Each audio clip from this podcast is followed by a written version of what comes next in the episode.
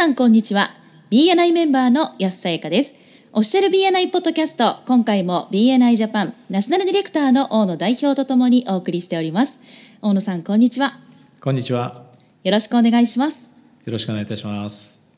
第168回はメンバー候補者のインタビューと題してお送りいたします。日本語版のポッドキャスト第167回そして英語版のエピソード547をご参照くださいこのポッドキャストはコンビニの人材育成を支援するコンクリ株式会社の提供でお送りいたします。それでは大野さん。はい。今回はメンバー候補者へのインタビューのお話ということなんですね。そうですね。今回あの一つ前のですね第167回インタビュー始めましたというポッドキャストの方と合わせて聞いてほしいテーマなんですけれども第167回自体はですね第63回の再配信でしたのでどちらかね聞いていただければと思っています。まだ63回ないしは167回を聞いていらっしゃらない方はですね今回の第168回をすぐ聞いていただきたいと思っています。で167回前回のですね概要だけ少しご紹介しておきたいと思うんですけども前津博士曰くですね BNI へのビジター招待の最善の方法というふうにおっしゃってます。でその招待の方法ですけどもこんなふうにね招待します。まるさん実は私ビジネスの拡大を目的とした経営者の会に参加してまして定期的に集まってお互いにビジネスの機会を提供しちゃってるんですね。そのグループで自分たちのお客様とか大切な人を安心して紹介できる会計事務所を探していてこの地域で最も信頼できる会計事務所のインタビューを始めたところなんです。まるさんは私が知っている人たちの中でベストの候補だと思ってます。というような感じでこれだけなんですね。でインタビューをしますよと言っているので、まあ、実際インタビューしなくてはダメというのは言うまでもないんですけども当然ろくに審査もせずに新しいメンバーをですねどんどん入れてしまうっていうのはこれは信用を失ってしまうので NG ですよね。でこの手法を使って、まあ、チャプターに来てもらってインタビューで簡単な質問をいくつかさせてくださいというふうに切り出すそんな感じでインタビューを始めます。でこのポッドキャストのですねウェブサイトの方から bnipodcast.jp ですねこちらの方から質問のですね実例を一覧にしたものがありますのでこれは PDF でダウンロードすることが可能になっています。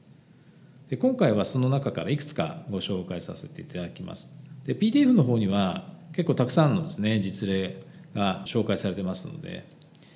でこれはですねあくまでも質問のサンプルであってですね尋問ではないのでそこは気をつけてくださいというふうに前津博士もおっしゃってます。あとですねインタビューの際の部屋こういった環境はですねぜひ気を使っていただきたいと思ってます。えー、警察のですね取り調べ室みたいな雰囲気を作ってしまわないようにですね時々あのプレジデントがですねビジターオリエンテーションをご案内する際に別室にご案内しますというのはねこの別室っていう言葉自体も響きがですね結構ネガティブというか無理やりメンバーにさせられてしまうんじゃないかというような雰囲気がですね醸し出してしまうので NG ということでそういった環境設定をですねぜひ考えていただきたいなと思っています。例えばあの大勢の BNI メンバーで取り囲んで、ね、問い詰めるようなことはないようにということでお願いいたします。あくまで会話という感じで進めていただければと思います。でリストに質問はたくさん紹介されてるんですけどもこれ全部を聞こうとするのではなくてですねその人のコミットメントを感じられるようになるのに必要最低限の質問で特にオープンエンド型の質問をできるだけ使ってくださいというふうに、えー、前津博士も言ってます。でこれはだからクローズエンド型じゃなくてオープンエンド型例えばクローズエンド型っていうと「はい」とか「いいえ」で答えられる質問っていうことなんですけども例えばこれをできますか？と言ったらはいかいえで答えるわけですよね。そうではなくてこれをするためにどんなやり方が考えられますか？というような質問ですね。これによって話が広がりやすいこれがあのオープンエンド型の質問ということなのでできるだけこのオープンエンド型の質問をするようにするというふうに心がけていただきたいと思います。で冒頭申し上げたんですけどもこのポッドキャストをですね聞いたり読んだりしていただいている方にもですね今一度この第167回ないしは63回ですねこちらの回に戻っていただいてですねその具体的なプロセスについてしっかり確認した上でまた今回のですねポッドキャスト第168回を聞いてもらえるといいんじゃないかなというふうに考えます。でですねインタビューのですねプロセスによって今回ご紹介するのはですねメンバーシップの申し込み書。これを使ってですねカバーをしていきますというののやり方をご紹介していきたいと思います。メンバーシップのですね申込書を見ていただくとパート2という欄があるんですけどこの1番にですねあなたの専門分野職業での経験をできるだけ具体的に記述してくださいというふうにあります。でこれと同じようにですねこれをインタビュー形式でやるとなると例えば「あなたのご経験について少しお話を聞かせてください」「どのように今の事業や会社を築いてこられましたか?」というような聞き方ですね。経験について尋ねる質問になります。そして次が専門分野における経験の長さについてですけども今のお仕事を始められて何年になるようですがどんな進展がありましたか？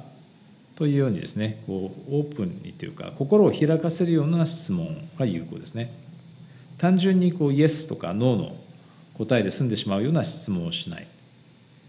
例えばこれ悪い例ですけども今のお仕事を始めて12年になるというのは本当ですか？というのは、まあ、イエスノーで答えられてしまうのでこういった質問は避けるということですね。そして次に学歴ですね。パート2の2番にはですねあなたの専門分野や職業に役立っている学歴免許資格というふうになっています。こちらの方はですねインタビューではこんなふうに例えば聞いてみます。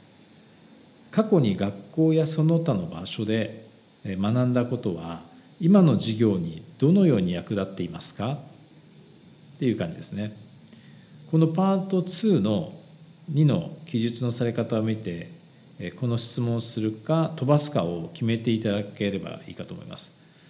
というのはですねその人によってですね大切そうなキーワードがそこにこう記述されているかどうか記入されているかどうかで判断していただければいいと思うんですけども例えばメンバーシップのですね申し込みの方がですね美容師の方であれば美容学校って書かれているのはこれ普通ですよね。ところがイギリスのビダル・サスーンとか書かれていればこの質問はぜひしていただくというかですね必須になると思います。同様に例えば国内外の MBA ですとか海外留学などの記述があればそれについて聞いてあげるということですね。あと他の質問としては毎週のミーティングに遅刻早退をせずに通常であれば90分投資で参加する意思がありそれができますか？というものですね。この90分の時間のところはあのご自身のですねチャプターのミーティングの長さに応じて書いていただいて構いません。これはあの先ほど言ってたイエス・ノーの質問形式になっちゃうんですけれどもとても重要な質問なのでこれはそれこれで構わないです。同じようにイエス・ノーの質問形式になるんですけどもこのコミットメントを果たす意思をお持ちでしょうかとか BNI メンバー規定や倫理規定を守る意思をお持ちですかというような質問これをですね例えばオープンエンド型にしたい場合はですね BNI の倫理規定についてどうお考えになりますか？またはどう感じられますか？というような形に変えられます。でこの質問に対して相手の人がどう言ってくれるか。ここにあの耳を傾けることが大切ですね。おそらく回答の仕方としてはですね例えば BNI の倫理規定は素晴らしいですねとかっていう反応が多いかとは思うんですけども確認したいことはその人がどれくらいそこにコミットできそうかという印象を得たいわけですよね。例えば模範的な回答とすればですね素晴らしいと思います。組織が倫理規定というものを持っているという事実は私がどんな組織の一員になりたいかという問いに関わることだと思っています。というような答えが出てくればいいですよね。よくこう耳を澄ましてくということが大切になります。そして次はですねパート3の5番にですねミーティングに出席できない場合はあなたに代わってミーティングに参加できる代理の人を送る意思がありまたそうすることができますか、はい、これもイエス・ノーですけども、えー、次のような質問を続けてすることで有効になります。それはどんな人でしょうか？現時点で誰になるかを約束する必要はないのですけれども可能性として誰を、ね、どんな人を送れそうですか？というような質問を追加してあげる。少し答えやすいようにですね相手の人が、え誘導してあげてもいいかもしれません。例えばクライアント同僚、え配偶者とかビジネスパートナー、えご友人の方とか可能性ありそうですか誰が考えられそうですか？というふうに聞いてあげる。でもしその場で答えられなかったとしても構わないです。代理を立てることがですね BNI やチャプターにおいて大切にされていることが相手の方にですねその申し込みをされる方に伝わっていればいいわけなので例えば今すぐに具体的な人は頭に浮かばないんですけども誰か見つけますでそこにコミットする意思は持っていますのでっていうような回答が出てくれば OK ですよね。他の質問としてはですねこのチャプターにリファーラルを持ち込む意思を持ちまた実際にそうすることができますか？すぐにではなくても徐々にそうすることができますか？というような質問。これもイエス・ノーですけども、えー、他にもいくつかイエス・ノーの質問ありますけどもオープンエンド型をですねできるだけ意識して質問するようにしていただいて、はい、こんなふうにですねインタビューを申し込み書を使って、えー、進めることができます。他にもあるのでご紹介していきたいと思うんですけども、えー、Facebook でメンバーがですね前津博士のこうサーベイに投稿してくださったものもたくさんありますね、えー、PDF にはもっとたくさんありますけどもいくつかご紹介したいと思います。まず BNI のどんなところがあなたにとって魅力ですか？それから1年後にあなたのビジネスはどのように進化していそうですか？今まではどのようなところで人脈を築いてこられましたか？そしてそれらの組織のどんなところが良いと思われますか？で最後これいいですね。BNI はあなたのビジネスにとって良いものになりそうですか？またそれはどうしてでしょうか？いいですね。いろいろ質問は考えられますね。であと段階評価質問あるいはスケール評価型の質問というのが適切な場面もあるというふうに前津博士はおっしゃってます。例えば1から10のスケールでで BNI のようなものがあなたがリファーラルを生み出す上でどれぐらい重要でしょうか。1から10のスケールでお答えくださいというような質問ですね。相手はどれかね一つ数字を上げてくるとは思うんですけどもそこであのどうしてその数字なのかを聞いて、えー、より詳しくね話をしてもらう打ち解けさせるということが目的になってきます。別の質問としてはあなたはどのようにしてグループの力になれそうですか？逆にチャプターがあなたの力になれそうなことはどんなことでしょうか？という質問。それから新メンバーとしてチャプターの中であなたを支援するメンターをつけることができるんですけど受け入れる用意はありますか？という質問。これもイエスノーですけどもいい質問ですね。それから BNI において私たちの理念はギバーズゲインというものですけれどもこれをあなたのビジネスやあなたの BNI 活動に取り入れられるおつもりでしょうか。これもイエスのですね。で BNI 規定や仕組みそしてあなたがそれらに関わっていくために何か矛盾したり障害となりそうなことはありますか？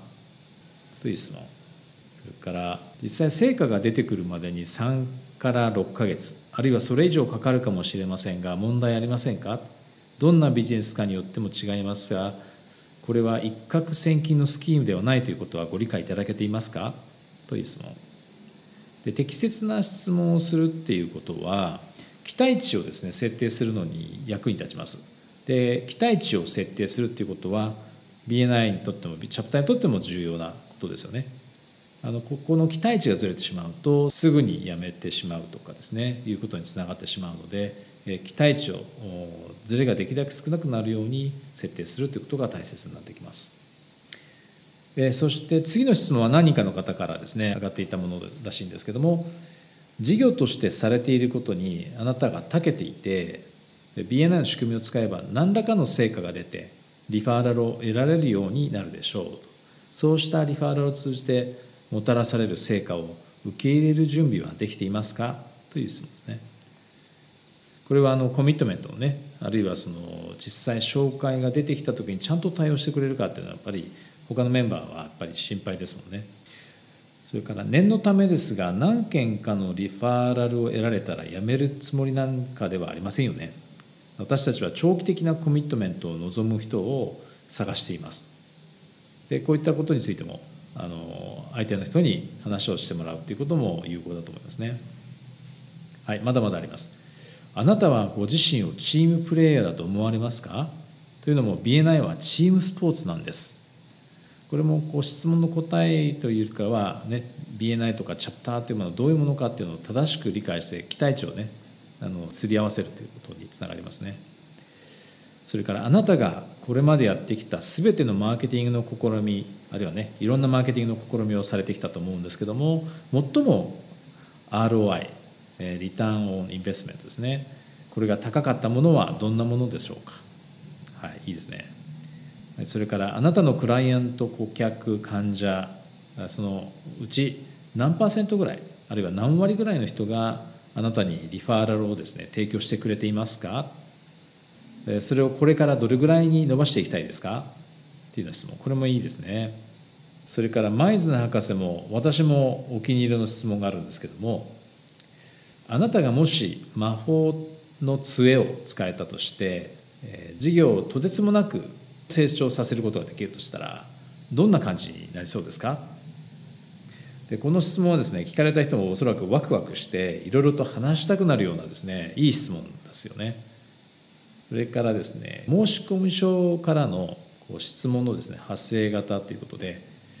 このチャプターがどのようにあなたの力になりそうですか？逆にあなた自身が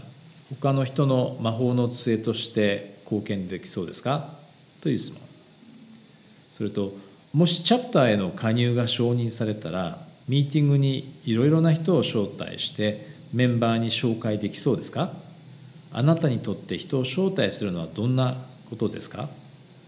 あるいはどんな意味を持ちますか？というような聞き方ですね。それから今あなたのビジネスにとってリファーラルマーケティングはどれくらい大切ですか？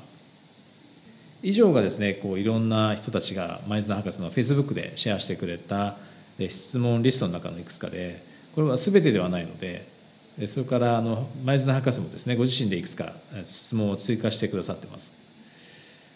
あのくどいようですけれどもその PDF の一覧に出ているですねこの質問をですね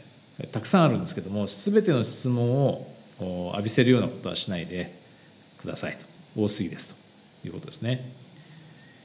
えリストの中からですねいくつか共感できるものを選んでおいて十分な情報が得られたと思ったところで質問を止めるとストップするという流れでしょうね。全ての質問をするためのに作られたリストではないということは繰り返しお伝えしておきます。はい、候補者があこの人はきっといいメンバーになりそうだなというふうに思ったらその時点でもう質問するのはストップしていただいていいかと思います。やすさんここまでの間でお気に入りの質問とかありましたか？そうですね私も魔法の杖を使えて事業をとてつもなく成長させることができるとしたらどんな感じになりそうですか？とか、はい。まあ、あとは現実的なところで言うと今までの中で ROI いわゆる費用対効果が高かったものってどんなものがありますか？っていうような質問がいいなと思いました、うん、そうですね。いいですよね。で実はですねこのプロセスはそのご自身のですねビジネスにおいても使えるんですよ。例えば採用のインタビューをする時これねあの BNI のチャプターで使ってるものはそのためだけのものじゃなくて事業のですね会社のその採用ですねこの時のインタビューにも使えるものはたくさんあると思うので是非ね工夫してみていただければと思います。例えばインタビューを通じてその期待値を伝えて相手の候補者の方の態度に耳を傾けるっていうことでこれはすごく大切だと思いますね。で大切なこととして前津博士がおっしゃってるのは能力あるいは適性ですね。それと態度の両方が大切だということですね。だから能力だけではなくて態度にも耳を傾ける。態度に耳を傾けるって面白い表現だと思うんですけどもはい、こう耳を傾けてこのその人がどんな態度をあるいは姿勢を持ち合わせているのかを確認するっていう意味ですよね。でそしてその態度から適切な候補者ではないということが分かってきたりあるいは逆に理想的な候補者だっていうことがですね分かることもあるということですよね。はい、チャプターにも話を戻すとこのトレーニング受講だとかミーティングの出席についての期待値をこう伝えていくっていうこと、ね、こういったプロセスを、まあ、コンスタントにですね毎回こうチャプターができればとても大きなですねチャプターとしての成功につながるというふうに思います。で質問をする上でですねもう少しあの丁寧に導入をしたい場合は例えばプリシェラさんが紹介しているですね、